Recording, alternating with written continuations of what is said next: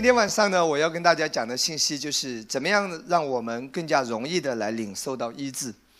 啊，那关于医治呢，我们过去有很多的教导，但是我还是要继续在圣经里面要要来分享说，怎么样更容易，怎么样能够看到更多的医治运行。啊，无论是在我们的教会，还是在你的身上，能够让医治更加的涌流。这是我接下来要要跟大家来探讨的信息。那在谈这个信息的时候呢，我我要还是要跟大家问一个问题啊。其实我自己曾经也是有过一些思考，呃，一直没有一个确切的答案。可是当我在恩典上被开启，当我开始认识神的恩典、认识福音的时候，我开始有一些明白到底这个问题在哪里。那我要问的第一个问题就是。为什么恩典之下还有咒诅？这是我要问的第一个问题。也就是说，为什么许多信徒在他生命当中，注意是信徒哦。如果是非信徒，你可以说他没有基督，对不对？可是都是接受耶稣基督做救主的人，重生得救的信徒。可是，在生命当中，依然会有一些很明显的。看起来就可以看到是被咒诅的现象，到底是为什么呢？我也经常会听到，比如说某某基督徒家庭，看起来也是很虔诚的，可是发生了这些事，发生了那些事。我们说，为什么神的大能不能够保护，不能够遮盖他呢？或者说，在某一些人身上出现的某一些疾病，那个明显的是咒诅的现象。可是为什么信徒身上还会有这些？我们不是新约的信徒吗？我们不是已经在恩典之下吗？可是为什么还会有咒诅的现象呢？那我们先来看圣经好不好？生命记二十八章，我们先来看几节经文，从二十节到二十二节。生命记二十八章从二十节到二十二节。那这里面整个生命记二十八章提到很多关于咒诅。就是被咒诅的现象，他提到很多，啊，其中一项是关于疾病，也包括财务上，包括婚姻上，甚至包括生产上。如果有时间，你去阅读整个《生命记》的二十八章，就是讲到一些咒诅的具体现象。那在那么多的种类当中，其中一项就是疾病，请跟我说一次疾病。那来看二十八章的第二十节到二十二节，先来看啊，耶和华因你行恶离弃他，必在你手里所办的一切事上使咒诅、扰乱、责罚临到你，直到你被毁灭，速速的灭亡。二十一节，耶和华必使瘟疫贴在你身上，直到他将你从所进去得为业的地上灭绝。二十二节，耶和华要用烙病、热病、火症、疟疾、刀剑。旱风、霉烂攻击你，这都要追赶你，直到你灭亡。在《生命记》这里面，你可以看到非常可怕，对不对？这个咒诅的现象是非常可怕的。那二师姐这里讲到说什么？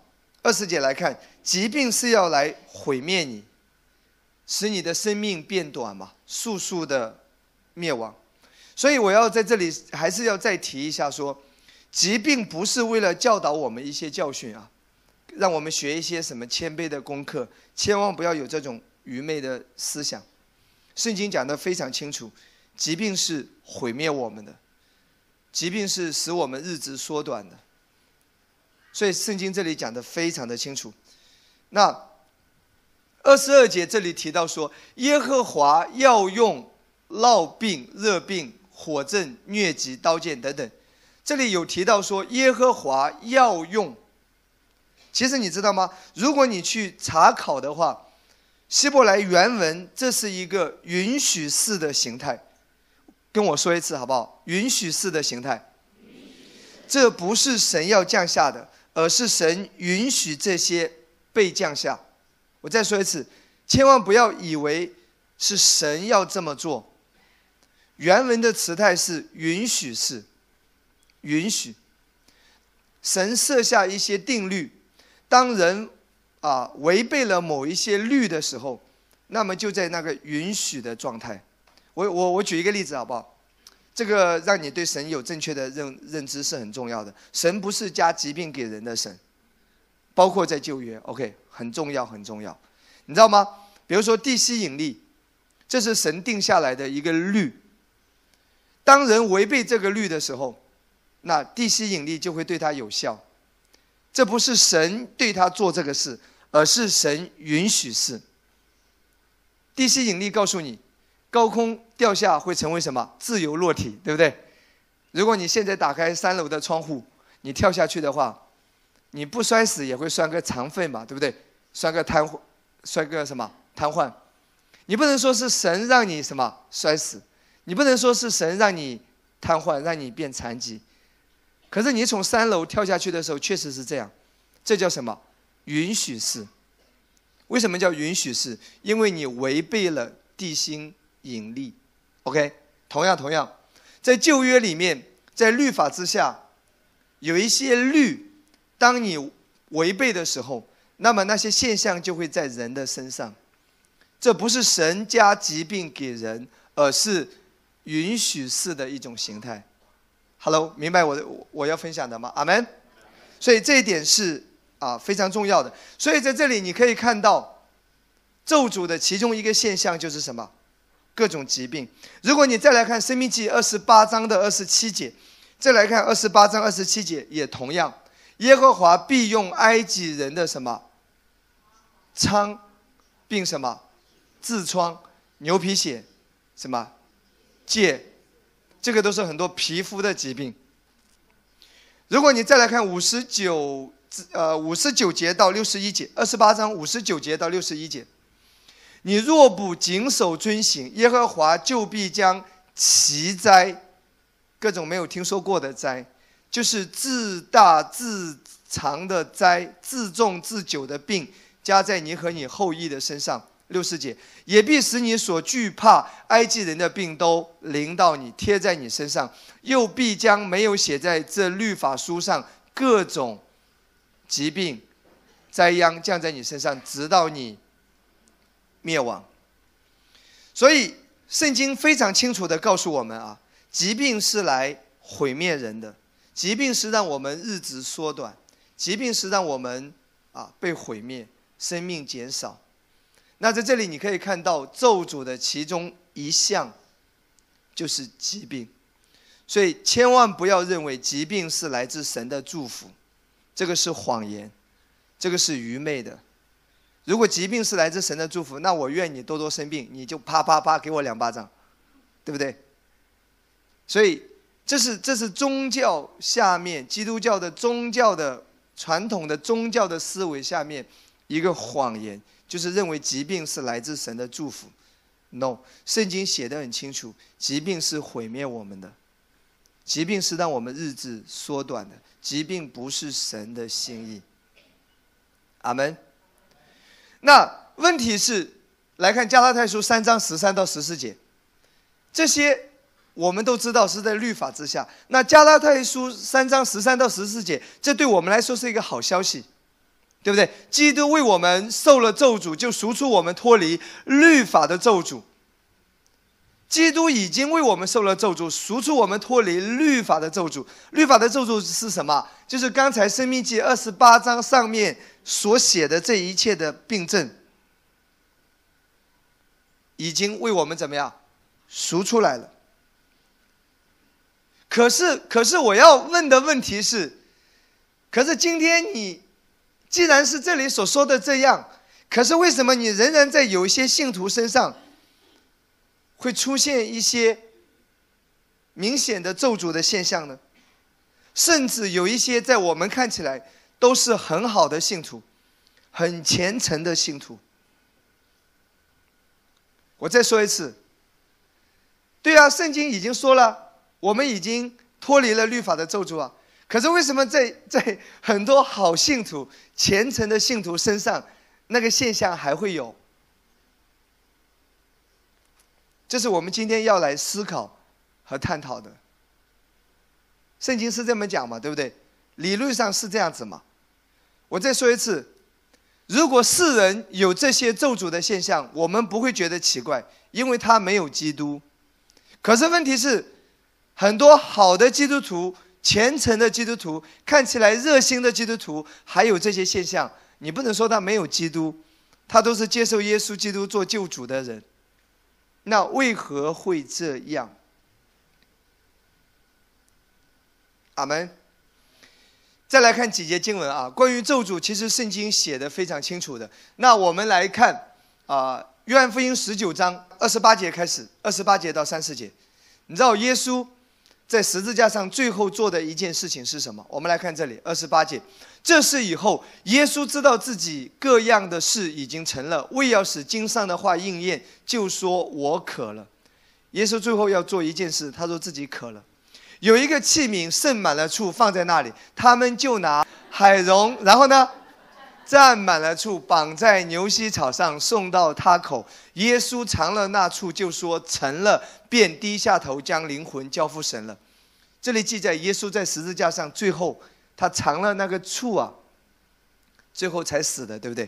圣经说二十八节说他这么做的原因是为了使经上的话应验。你知道当时没有新约圣经啊。他要为了使旧约某一个地方所记载的话应验，那你知道旧约那个地方在哪里？耶利米书二三十一章来看，耶利米书三十一章，我们啊来看三十一章从二十九节一直到三十四节，我们先来看二十九节，OK。耶利米书是旧约，旧约曾经来看这里。当那些日子，人不再说父亲吃了酸葡萄，儿子的牙酸倒了。当那些日子，人不再说，那些日子指的是新约，耶稣来了，要打破一个定律。旧约之下有一个什么定律呢？就是人们常常会说，父亲吃了酸葡萄，儿子的牙酸倒，意思说家族的咒诅，祖宗的咒诅，在旧约之下，在犹太人的观念当中是非常流行的，因为律法上有一条说，犯罪的自父及子，直到三四代。所以在律法之下，犹太人非常清楚，所以这句话在犹太人中间是很流行的。父亲吃了酸葡萄，儿子的牙根酸倒，意思说上几代所犯的罪，那个追讨，那个罪会追讨到后代，家族的咒诅会延续下去，因着祖宗犯罪，后代会遭殃，这是犹太人当中普遍的概念。可是圣经这里应许说，当那些日子，就是在讲新约，有一天耶稣来了，要解决家族的咒诅，要解决生命记所有记载的咒诅的现象。阿门。所以耶稣在十字架上最后做的一件事情，就是帮我们破除家族的咒诅，祖宗的咒诅。他都已经完成了，阿门吗？然后你继续看下来，三十一节，耶和华说：“日子将到，我要与以色列家和犹大家另立新约。”今天你是新约的信徒嘛？对不对？新约会有什么事情呢？来看三十二节，不像我拉着他们祖宗的手，领他们出埃及地的时候与他们所立的约，那是什么？律法之约，旧约。啊，三十三节，耶和华说：“那些日子就是新约，我与以色列家所立的约乃是这样：我要将我的律法放在他们心里，写在啊，放在他们里面，写在他们心上。我要做他们的神，他们要做我的子民。”三十四节，他们个人不再教导自己的邻舍和自己的弟兄说：“你该认识耶和华，因为他们从最小的到自大的都必认识我。我要赦免他们的罪孽，不再纪念他们的罪愆。”这是耶和华说的。新约来看最后半句好不好？三十四节，新约来了，一个是什么？咒诅被破除了。新约来了，另外一个是什么？罪得到赦免了。最后半节怎么说？我要赦免他们的罪孽，不再纪念他们的罪恶。这是耶和华说的。所以新约之下，借着耶稣的宝血，神对他的百姓，神对信徒是不再纪念你的罪。你的罪已经得到了赦免，耶稣已经担当了，耶稣已经成为赎罪的羔羊，所以罪在十字架上已经被解决了。所以圣经讲得很清楚，罪已经被解决了。关于赦罪的问题，今天你不需要有任何担心，耶稣在十字架上已经解决了这个罪的问题。那还是前面这个话题，这些经文都是首先在在理论上让你知道，我们今天已经不在咒诅之下了。可是为什么还会有这些现象？有人说是因为他犯罪，可是圣经讲得很清楚，我们是不应该犯罪。可是圣经说罪得赦免已经完成了。那新约之下，肯定不是因为你的罪没有得到赦免而有麻烦，因为罪的赦免已经完成。其实第一个理由。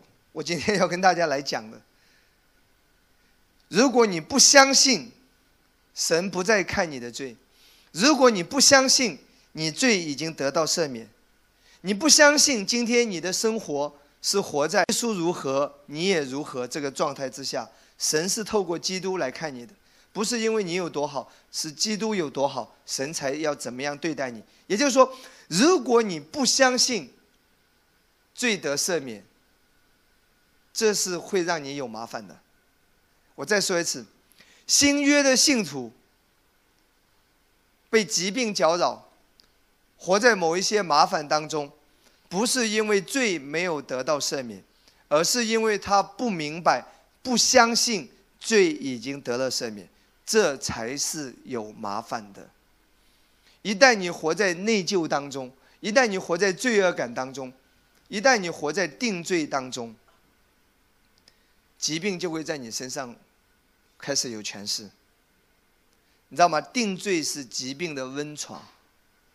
今天医学都有研究发现，当人活在自责和内疚当中的时候，人体内的一些细胞就会相互相互攻击呀，你的免疫能力就会下降，身体就会开始出现一些疾病。所以，请听好。不是因为罪没有得到赦免，罪已经被解决，罪已经被赦免，这是新约的重点。问题是出在人不相信，所以才会有麻烦。当你活在定罪里面的时候，活在自责当中、罪恶感当中、内疚当中的时候，才会有麻烦。这是第一个原因。那第二个原因，我在圣经里面找到，为什么信徒身上？圣经说，耶稣已经担当咒诅了，醋已经喝了呀，祖宗的咒诅已经破除了。可是为什么信徒身上还是有很多糟糕的问题在？那个现象，咒诅的现象。告诉你一节经文好不好？来看加拉太书五章第四节。加拉太书五章第四节，来看这一节经文。你们这要靠律法称义的，是与基督隔绝，从恩典中坠落了。唯一一个会让你从恩典中坠落，你知道吗？这个原因就是律法被带进来，恩典和律法混淆起来的时候。那这里说与基督隔绝，你知道“隔绝”两个字是什么？失效。跟我说一次好不好？失效。失效是什么？耶稣在十字架上所完成的这个救赎，那个功用不能够在你身上发生果效，这叫失效。耶稣为你受鞭伤，使你得医治，可是在你身上失效，不能发生功用。耶稣担当你律法的咒诅，可是在你身上失效，那个是非常可怕的事情。你知道在什么时候？基督所成的工作会在信徒的身上失效。记住哦，《加拉太书》是信徒，是写给信徒的，那些犹太信徒。就是当律法被带进来，换一句话说，当律法主义的思维在你的身上的时候，在你活在律法主义的思维当中的时候，基督的供应就失效。所以我今天要告诉你，为什么信徒会有麻烦？为什么信徒会有咒诅的现象？是因为律法被带进来，是因为恩典律法掺杂了。虽然是新约的信徒，可是他的思维思想仍然是律法之下旧约的信徒。这个时候就麻烦了。阿门吗？也就是说，亲爱的弟兄姊妹，为什么会有很多所谓虔诚的信徒、很热心的信徒，还有咒诅的现象？你不要看外面的所谓虔诚和热心，他也许每周都来聚会，但恩典的道并没有转化他的思维。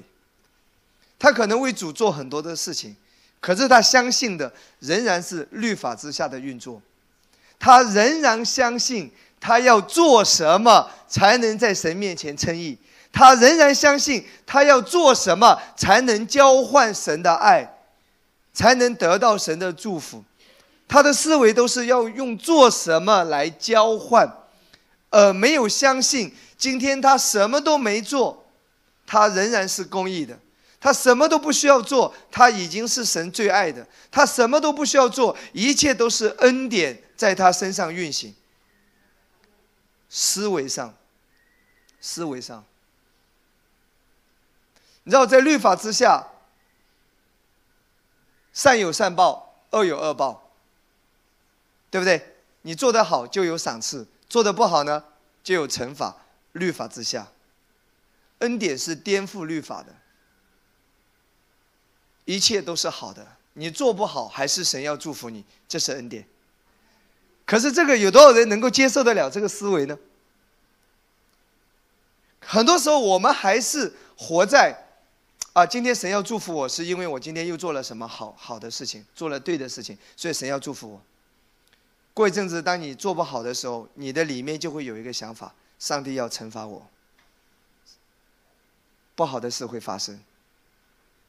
也就是说，你的思维当中是以律法交换，是靠行为交换为导向的，而不是相信不配的恩宠。所以，当你思想里面仍然是。律法为导向的思维，那么恩典就失效了。恩典是不配的恩宠，好不好，亲爱的弟兄姊妹？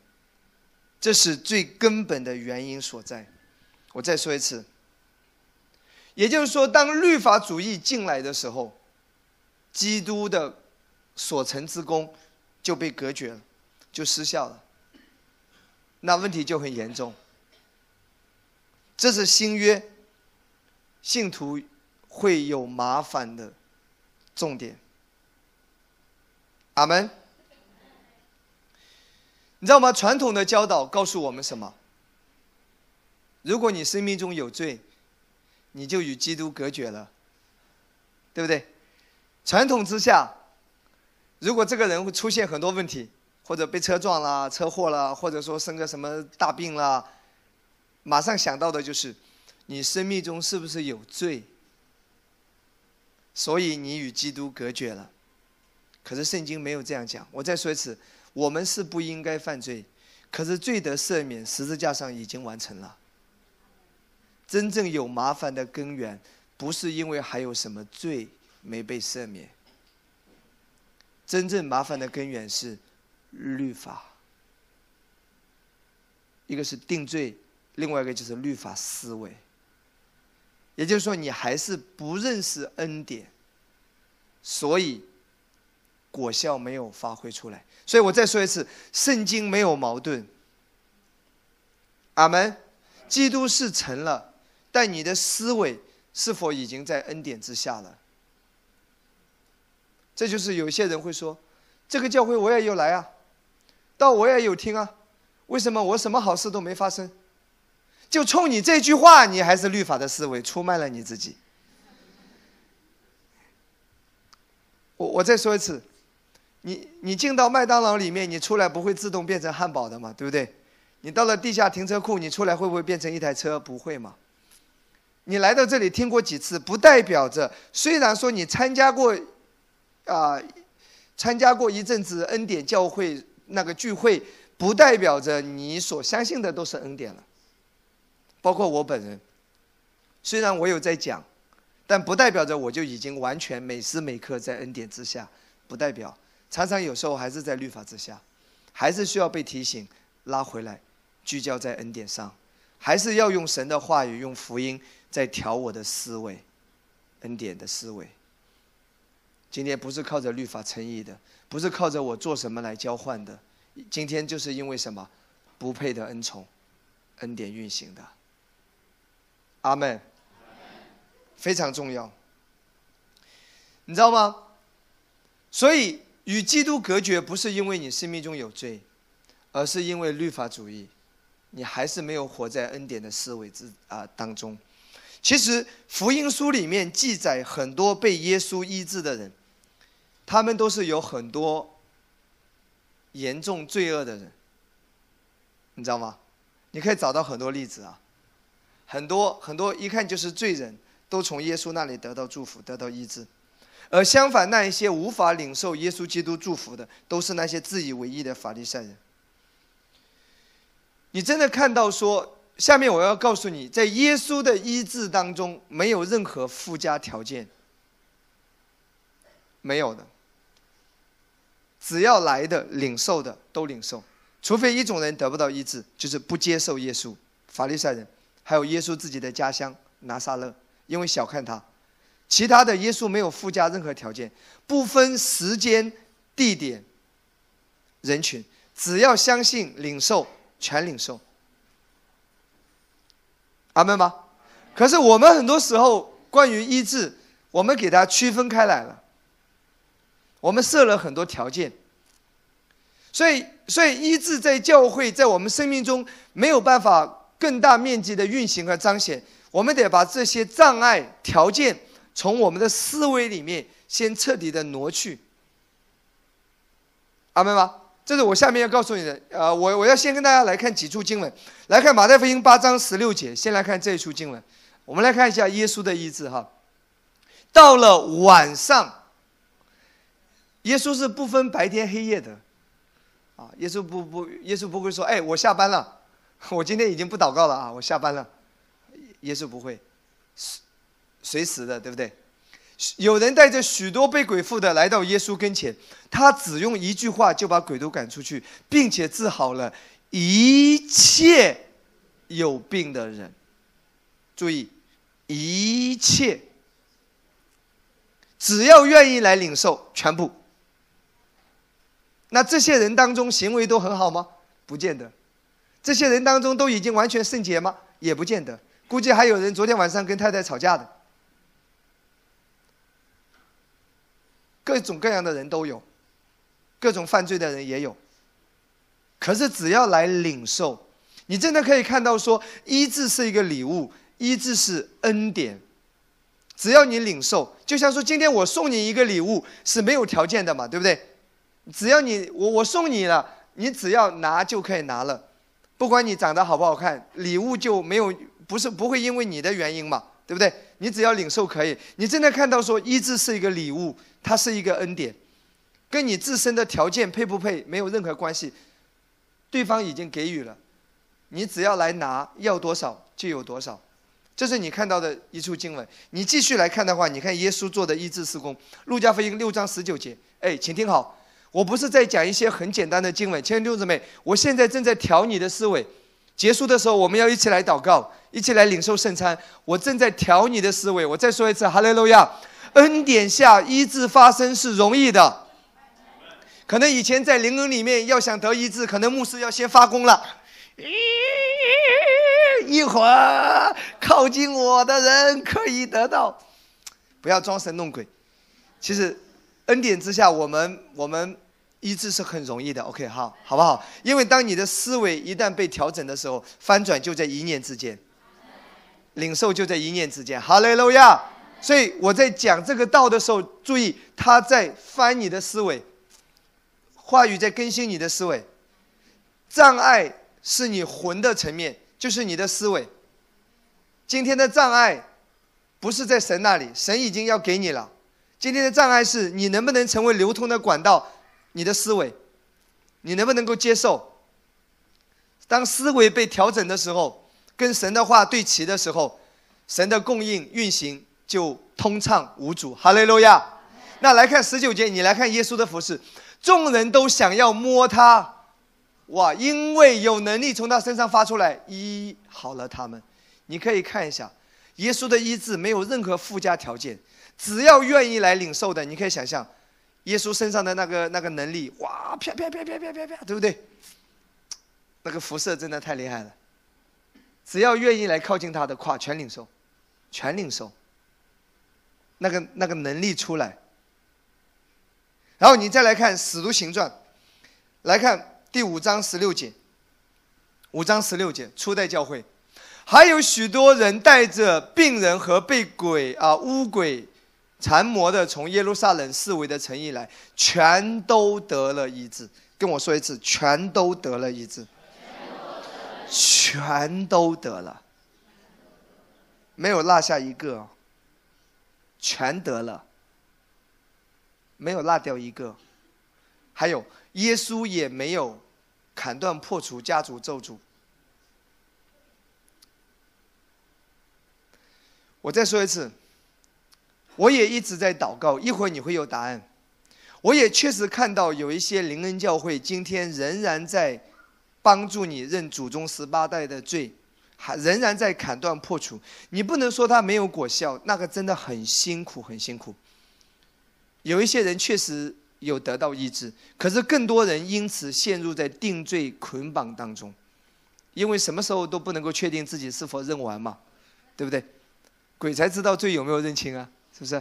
万一落掉呢？那个良心带来更多的定罪和不安。那另外我要告诉你说，那样的教导虽然有一些人有一定的果效，可是那个教导不符合福音啊，也不符合圣经的教义啊。耶稣已经担当了嘛？耶稣也已经赦免了嘛？还需要认祖宗的罪吗？这个跟新约的教导是明显不符。虽然有一些人还有一定的果效，我再说一次，会有一定的果效。如果都没有果效的话，就没有人愿意去做了。可是那条路一定是很艰辛的。我自己曾经也是在这种困扰当中。那那我就要要问的问题就是说。那今天我们怎么来看待耶稣？好像没有做这些事情嘛？耶稣帮助人得到医治，从来没叫人认罪啊！我再说一次，耶稣医治人，从来没叫人认罪，也没叫人砍断破除家族咒诅。包括使徒，没有任何条件来的全领受，没有说啊，你比较圣洁，你现在来得医治。他这个人我一看就有问题，因为你从他身上闻到了烟味，靠边，不够圣洁。耶稣没有这样区别对待，我相信那些人当中一定有人还抽烟的，估计还对老婆动手的，各种各样的人都有。那怎么来解释呢？怎么来解释呢？首先，我要告诉你，为什么耶稣不搞砍断破除，医治全部发生；耶稣也不搞那个认罪，医治全部发生。因为耶稣，答案答案来了，OK。因为耶稣传的道是恩典，也就是说，那些领受的人是完全在恩典思维当中了。所以领受畅通无阻。那我要告诉你，使徒时代为什么医治运行那么厉害？我真的盼望说，我要看到我们教会更多的医治运行，医治运行是更容易的。那使徒时代的秘诀是什么？他们到底传什么道？那些人能够领受，都是因为有前提的，他们的道先讲，那些人已经听了。好吧，我我我我找几处经文让你来看一下，《使徒行传》十四章第三节。十四章第三节，二人在那里住了多日，依靠主放胆讲道，主借他们的手施行神迹奇事，很多神迹奇事，对不对？圣经说来的全部都得医治啊，没有任何限制啊，医治运行无痛呃畅通无阻。来，注意看下面，证明他的恩道。恩道在前面，医治是来证明那个恩道。答案很简单，因为恩典，那些人已经很领受了，所以医治毫无保留。所以我再说一次，圣经的方法是最轻松的，还是我们思维领受的问题？再来看一些经文好不好？来看《使徒行传》十三章四十三节。十三章四十三节，上会以后，犹太人和近前进犹太教的人多有跟从保罗、巴拿巴。二人对他们讲道，劝他们勿要很久在神的恩中。他们就一直把人往恩典下带。再来看十五章四十节，十五章四十节，保罗拣选了希拉也出去，蒙弟兄们把他交于主的恩中。再来看第四章三十三节，四章三十三节来看，使徒大有能力，因为神奇骑士嘛，医治。见证主耶稣的复活，众人也都蒙大恩。你想要看到大有能力的彰显吗？蒙大恩跟这个是息息相关的。听，亲爱的弟兄姊妹，我要我我我现在来跟你解释。因为人的思维没有完全的在恩典之下，对恩典没有那么透。所以有一些现象在人的身上，基督的能力无法运行，是因为人思维恩典的思维没有完全，所以有拦阻。不是神在拦阻，也不是因为你不配，而是因为恩典的思维。也就是说，律法主义的思维还在你里面，可能连你自己也不知道，导致恩典。被隔绝失效，你现在明白我的意思吗？为什么有一些人需要认完罪之后他才能得医治？你想知道原因吗？很简单，因为他内心深处，他一直觉得医治没那么容易，他一直觉得他曾经犯过什么什么什么罪，所以为什么带领他认罪？认完之后，有人会得医治呢？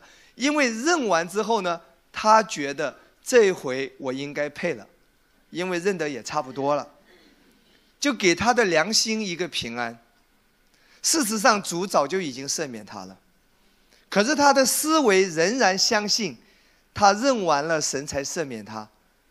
所以，当他认完之后，他的思维开始转变了。这一刻，我可以领受恩典了，领受医治了。所以医治就运行，不是因为这个认罪的方式给他带来什么能力，罪早就得赦免了，没认也得赦免了。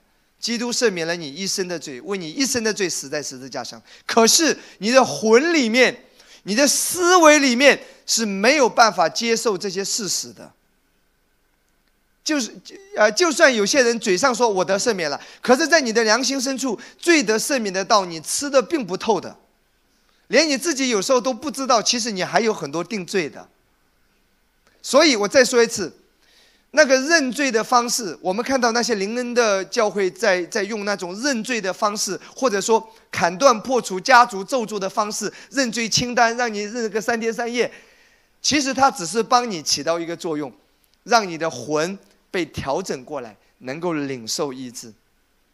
今天恩典之下的这个方式，你不需要学了。今天你的思维被调整过来，不需要牧师为你祷告，恩典就畅通无阻，医治在你生命中运行。我自己见过很多基督徒，我有时候也会满足他的一些不成熟的表现吧。我我到一些地方讲到，他说牧师你来为我祷告，我说干什么？我要领受圣灵充满，说方言。好，我说我现在就为你祷告，你领受，我要为你按手祷告。当我手一按上去，他说等一下。我说为什么？我先认罪。他说我先认罪，认完罪了，圣灵才会充满我，我才能说方言。当他说这个话的时候，你知道我怎么对待他？我不会责备他，因为他不太明白恩典，所以我也必须要照着他的软弱来怜恤他、体恤他。我说好，我等你，我先喝水，你去认罪，认完了出来，我们再祷告。好的，他就跑到房间里跪跪下来，还得跪下来的啊，然后屁股翘起来，然后开始抓赦免我，我又这个罪，我又那个罪，然后嘎嘎嘎，搞了好长一段时间。他跑过来了，我就问他说：“哎，这回你罪认清了吗？”他说：“差不多了。”好，那我们来领受圣灵的喜吧，就给他祷告。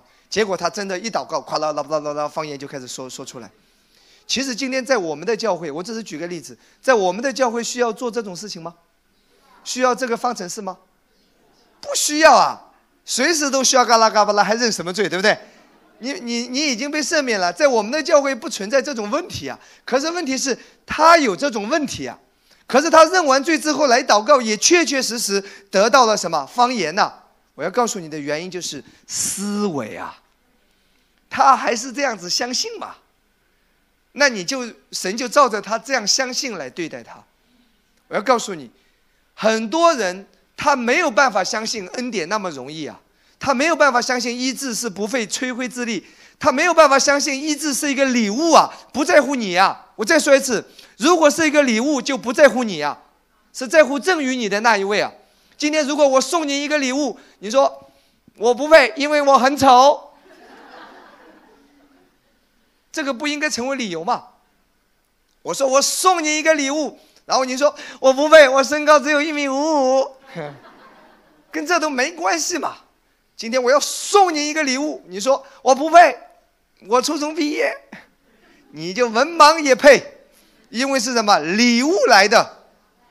如果是一个礼物，就不在乎你，是在乎给予的这一位。你只要怎么样拿、领受。所以很多人并不能够真正从心灵里面、思维里面认为是那么容易的，所以才会有那一些。OK 吗？所以我今天讲这个道也是一个解惑。解答你心中的困惑。怎么样让意志能够畅通无阻？还是要继续用恩典的道来转你的思维？还是思维的问题？阿门。我再说一次，在耶稣时代，关于医治，耶稣基本上只开出一个条件，就是你的信救了你嘛，就是你你你相信。就是你领受，这是他唯一的条件。那今天我们每一个人都是已经有信心的人，因为我们是信徒，对不对？我们是信徒哎，所以我们都是有信心的。可是为什么好像我们没有领受到？我要用一节经文来来跟你来讲哈。来看马太福音，我们来看呃二十一章二十一节到二十二节。耶稣回答说：“我实在告诉你们，你们若不啊，若有信心，不疑惑，不但能能行无花果树上所行的事。耶稣刚刚叫无花果树怎么样？枯干了，对不对？就是对这座山说：你挪开此地，投在海里，也必成就。你们祷告，无论求什么，只要信，就必得着。信心能够让一切的好事发生吗？那再来看二十一节，来看这一节经文。”耶稣说：“我实在告诉你们，你们若有信心，不疑惑，然后下面就怎么样怎么样怎么样怎么样。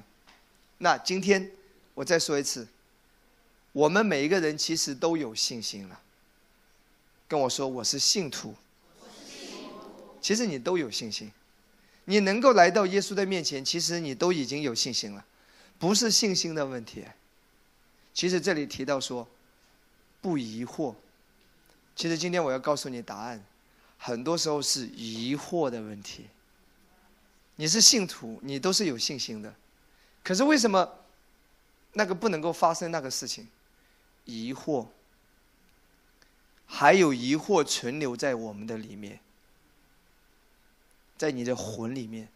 这个疑惑是来自于哪里呢？错误的神学，错误的教义，律法主义的思维。都会在你里面有疑惑，所以为什么恩典的道要听？其实当你的疑惑被挪开的时候，那个信心就运行，就有果效。我再说一次，我们每一个人都是信徒，都有信心。问题就在我们的疑惑，心里的疑惑。阿门。这个疑惑有时候是来自于教义，一些教义，一些教导。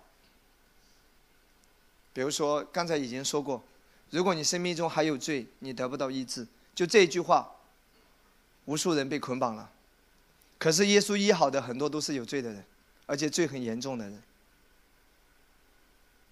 还有一个说法，比如说，如果你没有饶恕所有人，你也得不到医治。这是这是啊传统思维之下最多的一个讲法，就是你要求医治吗？好，现在你要思考。你还没有原谅谁？你还没有饶恕谁？我再说一次啊，原谅别人是释放自己，对你自身是好的。但是你原谅别人和不原谅别人，跟你得医治其实是没有直接关系的。就因为这一句话，你知道吗？我自己曾经很长一段时间被捆绑，我捆绑到什么地步？我会祷告，绞尽脑汁的想，我到底还没原谅谁？事实上，你知道吗？你没有原谅谁，你应该知道的，连你都想不起来了，你就不需要再去想了。那为什么会有这个说法？意思说，如果你还没有原谅别人的话，还没有完全饶恕所有人的话，你得不到医治。圣经根据在哪里？那这么讲法的人的圣经根据是马可十一章二十六节。注意啊，耶稣确实说过这句话。哎，耶稣怎么说？你们若不饶恕人，你们在天上的父也不饶恕你们的过犯，是不是耶稣讲的？是，耶稣确实说过。但耶稣说这句话，你知道在什么背景下？耶稣是在用律法回应那些在律法之下的人，为要叫他们闭嘴，让他们无话可说。所以，当耶稣死里复活、升天之后，保罗一个新约之下的使徒，他写出来的书信。跟耶稣讲的就不一样了。来看保罗是怎么说的，《以佛所书》四章三十二节。耶稣讲这个话是对律法之下的人，明白吗？重点是要让他们闭嘴，哑口无言。而是保罗在恩典之下，保罗是怎么讲的？保罗说：“并要以恩慈相待，存怜悯的心，彼此饶恕，正如神在基督里饶恕了你们。”保罗也讲饶恕，保罗讲饶恕动机不一样。新约我们为什么会饶恕别人？是因为我们已经被饶恕了。律法之下是你不饶恕别人，神也不饶恕你。所以耶稣讲的这句话你不能乱套。OK，你必须要按正义分解真理的道。今天我们在基督里已经被神彻底的饶恕原谅了，所以你会饶恕别人。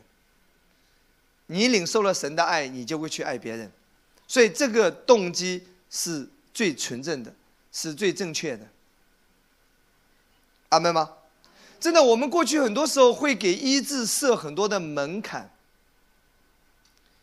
其中一个，我我我自己也有这个一个困惑，就是我认为神只会医治某一些人，不会医治另外一些人。也就是说，医治不是给所有人。呃，我我再说一次，请听好，我相信神会医治人，可是我认为医治不是给所有人。某一部分，我有这种思维，原因是为什么呢？因为在我的成长经历当中，我有看到非常优秀的人、有恩高的人、虔诚的人、好人，甚至还有信心的人，最后生病死了。在我二零零四年的时候，我那个时候刚出来传道，我非常也呃仰慕的一位传道人。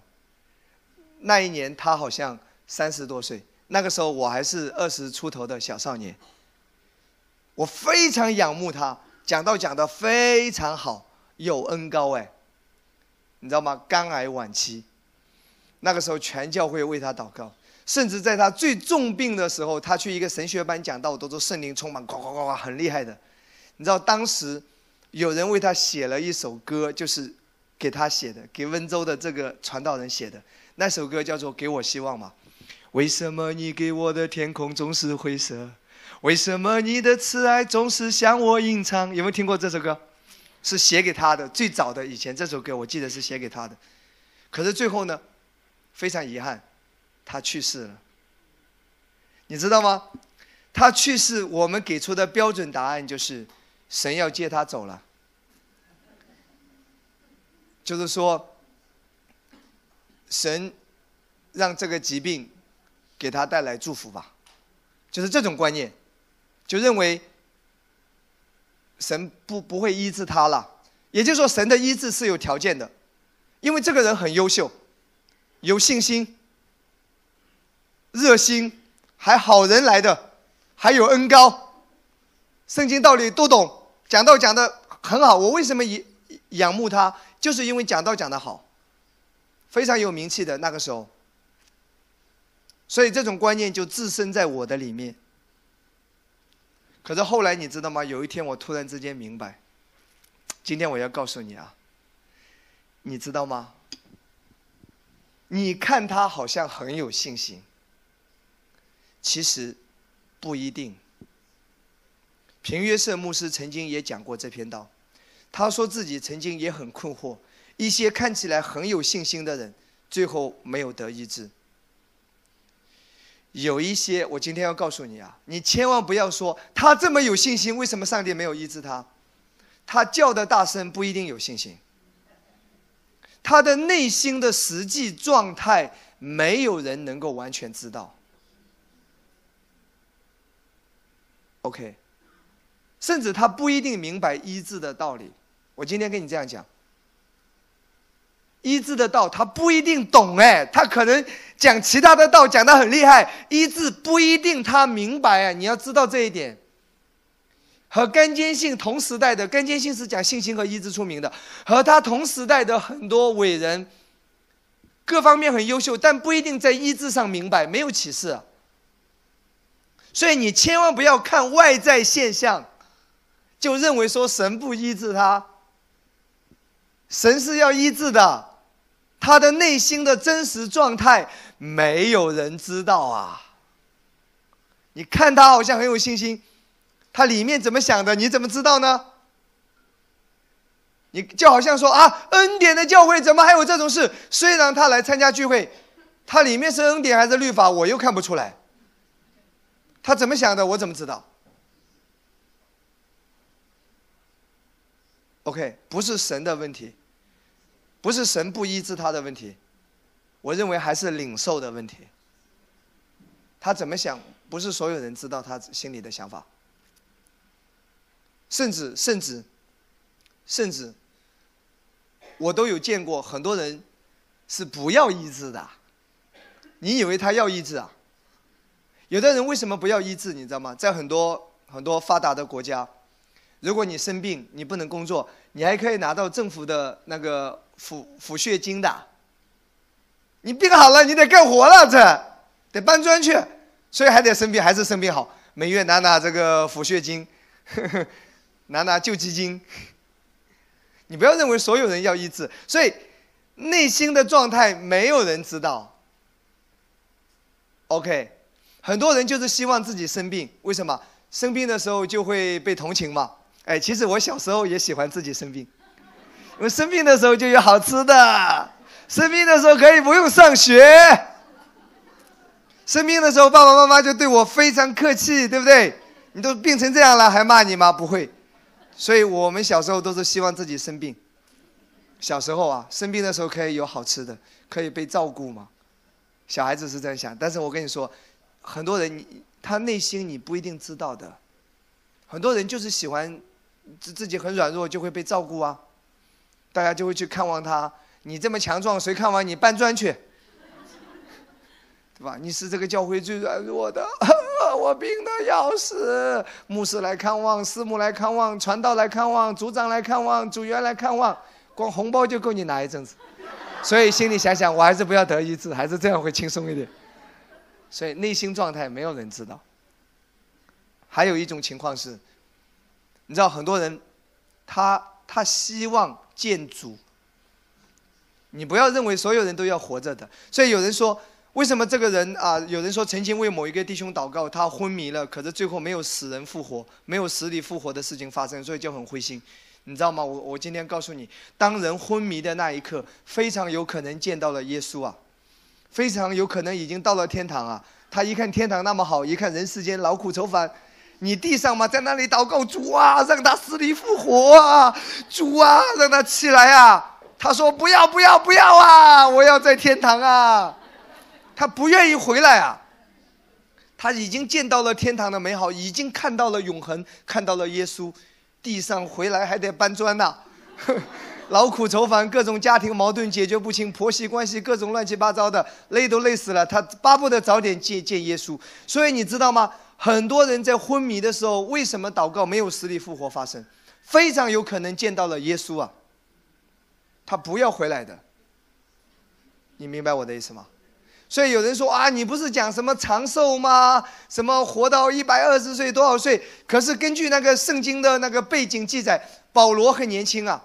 保罗很年轻也就死了。有人说，那保罗为什么活到长寿？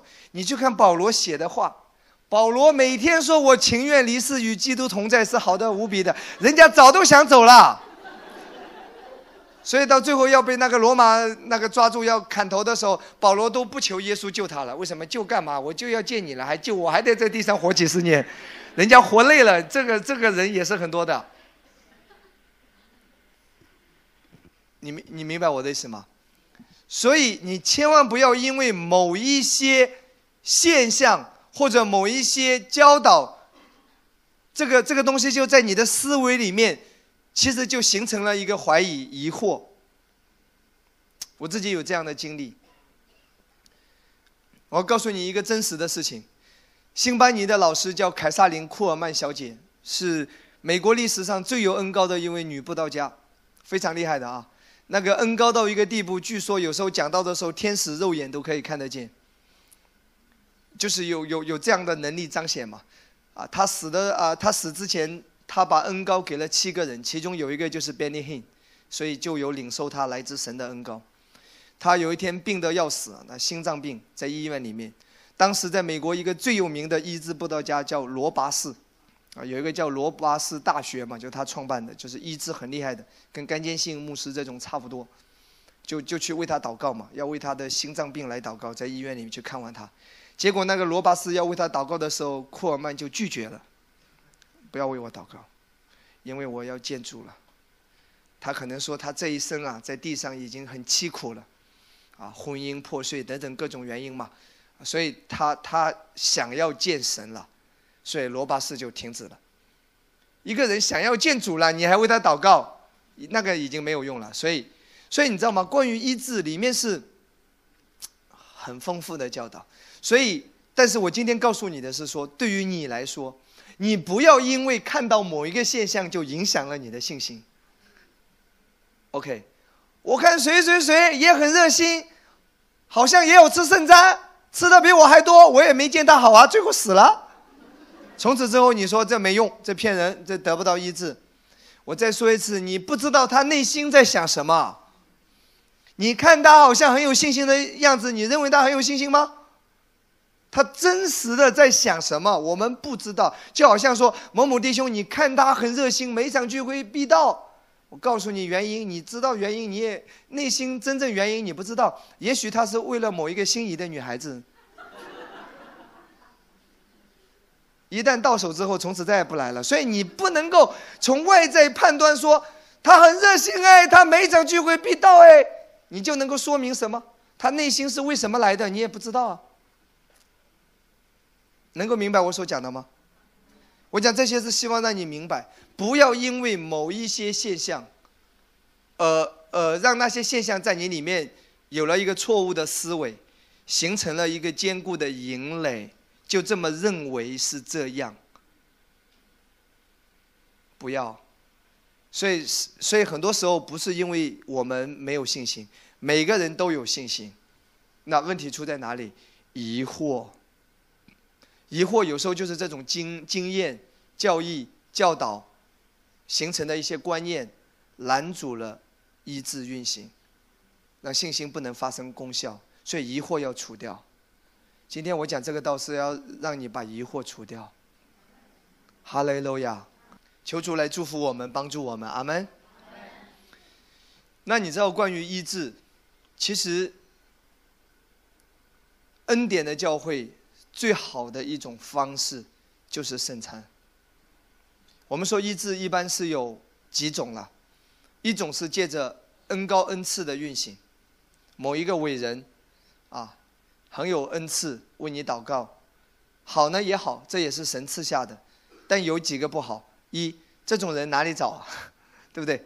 你也找不到他呀，他也不一定愿意为你祷告。第二，祷告完了，回去病又回来了，复发。这个几率是很高很高，所以前一阵子有人说跑到香港去参加谁谁谁谁什么医治特会，我跟你说，当场看到《论语》起来了什么的，有电视都拍下来。现在你再去了解一下，很多又做回去了。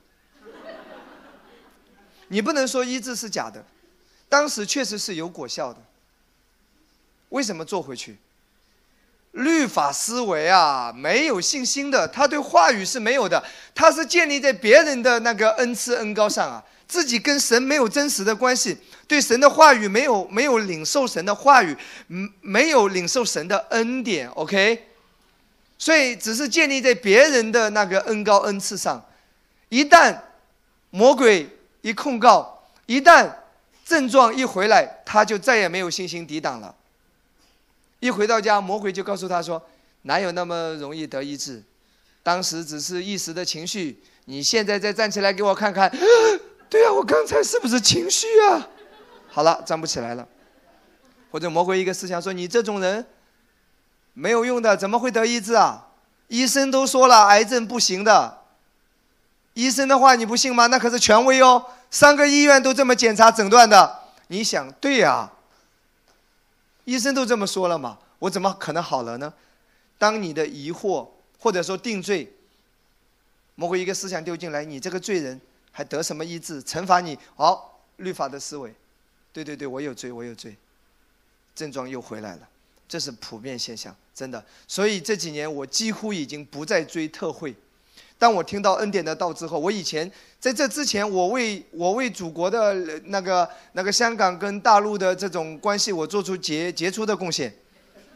去去住酒店啊，参加特会啊，飞机啊，对不对？给航空公司也做出贡献，给酒店给那边的购物。各种买买买，对不对？每次去聚会回来都是一大堆大包小包嘛，我做出很大的贡献嘛，对不对？以前跑特会嘛，只要来个名人有恩高的，我都要去看看，哇，现场看看。现在基本上不去，不是因为我藐视，而是认为我跟神没有真实的关系，没有用的。每天给你打一针强心针，兴奋完了你又打回原形，你自己一点功力都没有。快死了，别人然后给你推一掌，给你打入三四甲子的功力，你支撑不了三天，你又吐血，因为你自己没有内力，你知道吗？你别人的内力在你身上很容易被消耗掉的，明白我的意思吗？恩高恩赐的运行真实不真实？是真实，可是很多时候那个根基是不稳的，因为你没有话语。因为你对主没有真实的关系，跟主没有关系，对主没有真实的正确的认识，你没有信心来抵挡的。仇敌症状一来，控告的声音一来，就打回原形。第二种方式是什么？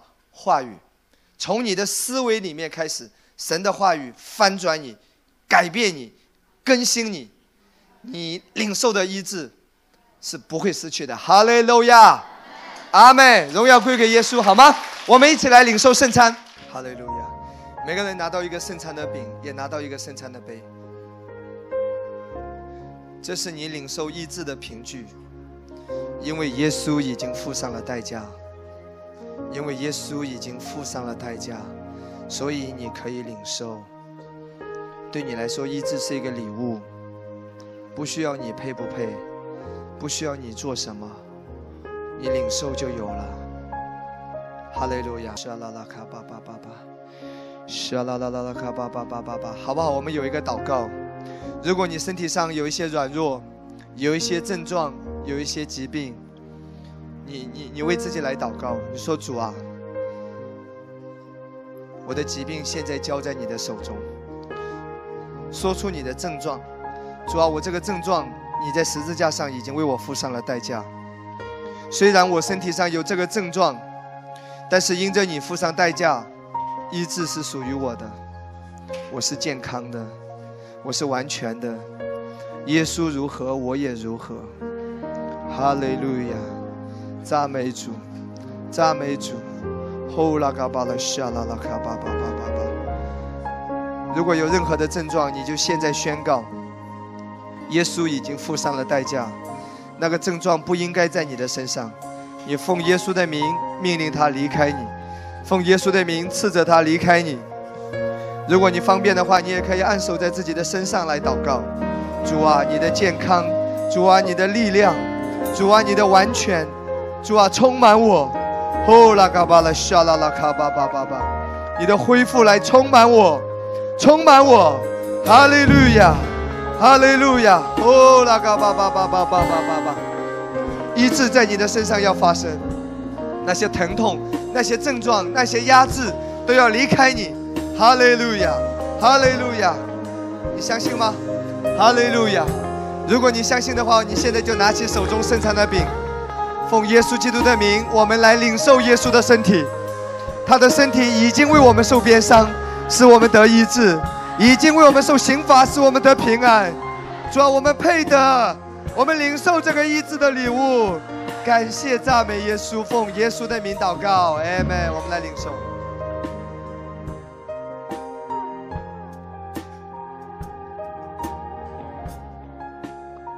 主耶稣，这是你的宝血，为我而流，使我罪得赦。我我的罪已经在十字架上被解决。阿妹，我是公益的，哈利路亚，奉耶稣的名祷告，阿妹。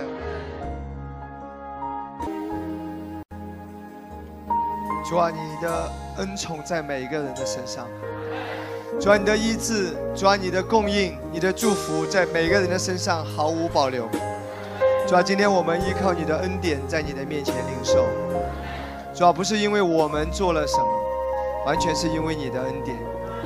奉耶稣的名，毫无保留的、完全的、彻底的，在每一位的身上。主啊，那个身体的症状，永远的、远远的离开他。主啊，那个健康恢复完全在每个人的身上。主啊，今天晚上有一些人也为着他的家人来祷告，这个时候你的触摸也在他家人的身上。奉耶稣基督的名。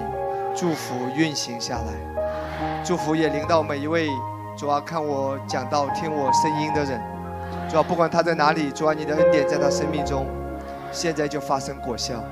主的手就来触摸他，圣灵你就来触摸碰触他。感谢耶稣，奉耶稣基督的名祷告，阿门，哈利路亚。